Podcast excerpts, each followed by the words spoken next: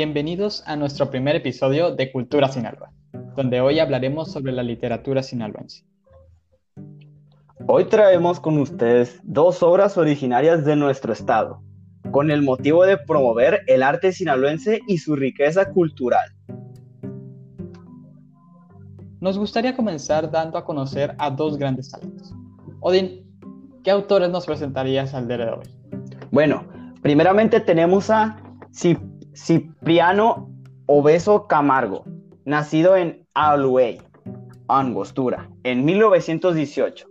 Maestro de profesión, Obeso Camargo laboró en distintas instituciones educativas del Estado, incluyendo la Universidad de Sinaloa y la Secretaría de Educación.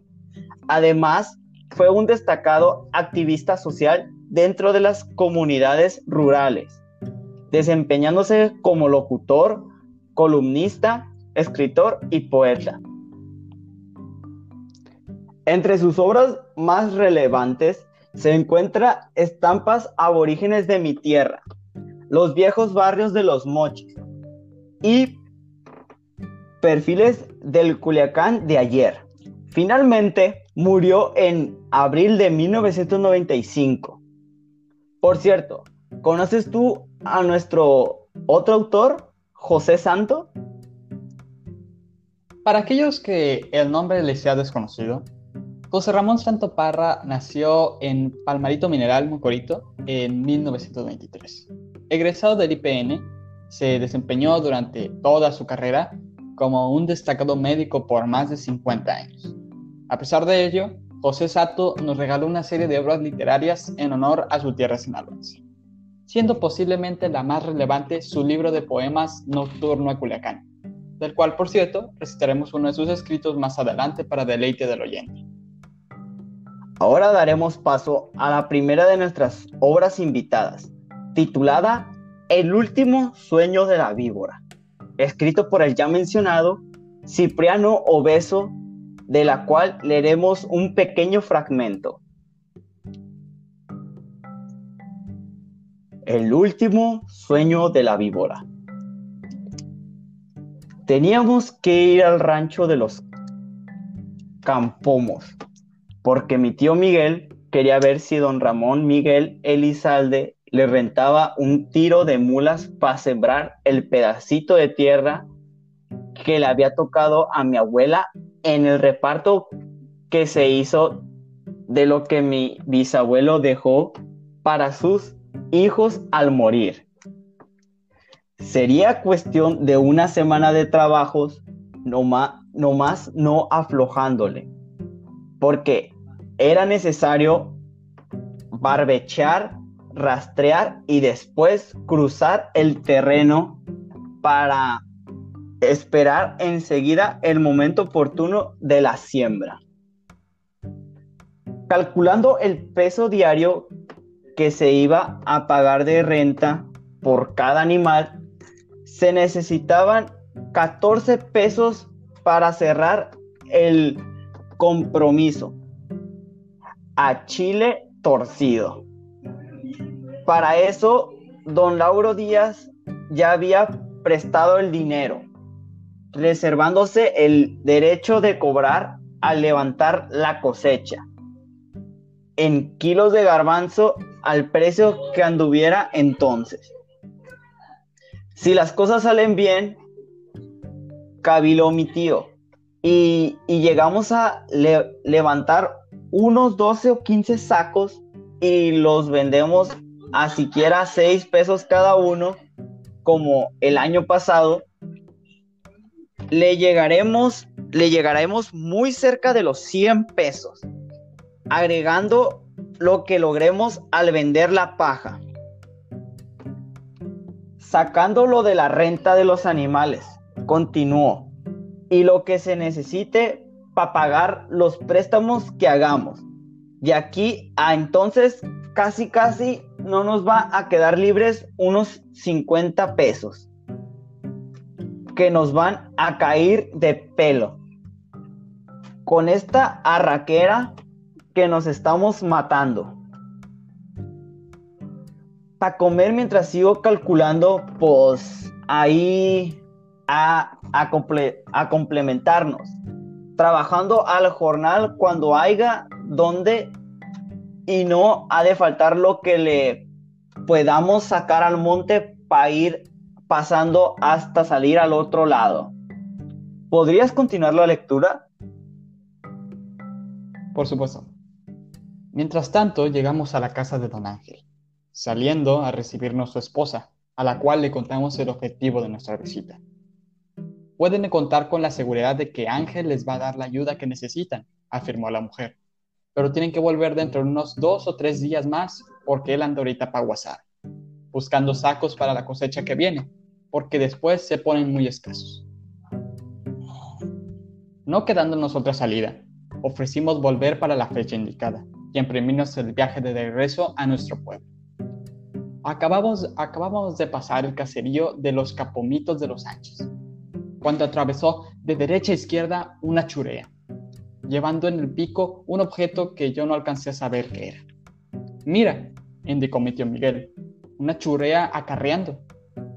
Con seguro que por ahí tiene su culebra apartada para darle mate, cuando le termine de hacer su fainita. Vámonos escondiendo por aquí, prosiguió el parente, para seguirle en el otro viaje, a ver si no le falta mucho que hacer. ¿Qué hacer? ¿Para qué? Pregunté tratando de averiguar qué era lo que en realidad quería explicarme. Pues verás, reanudó de nuevo, la churea es un animal muy vivo, que se, que se las agencia como ella puede para aprovechar cualquier ocasión y darse sus buenas agasajadas. Muy en principal cuando da con alguna culebra que se haya quedado dormida junto a la raíz de un cualquier palo. Fin del fragmento. Magnífico relato de Cipriano Beso. ¿Qué te ha parecido, Dean? La verdad me ha parecido un cuento excelente, siendo evidente, por cierto, que corresponde al subgénero, narrativo del cuento. ¿Y por qué lo piensas así? Eh, primeramente, eh, está escrito en prosa. Además, es un texto que describe los sucesos a lo largo de la historia, contando con un narrador protagonista que nos da a conocer los personajes, la historia y el lugar donde esta toma lugar.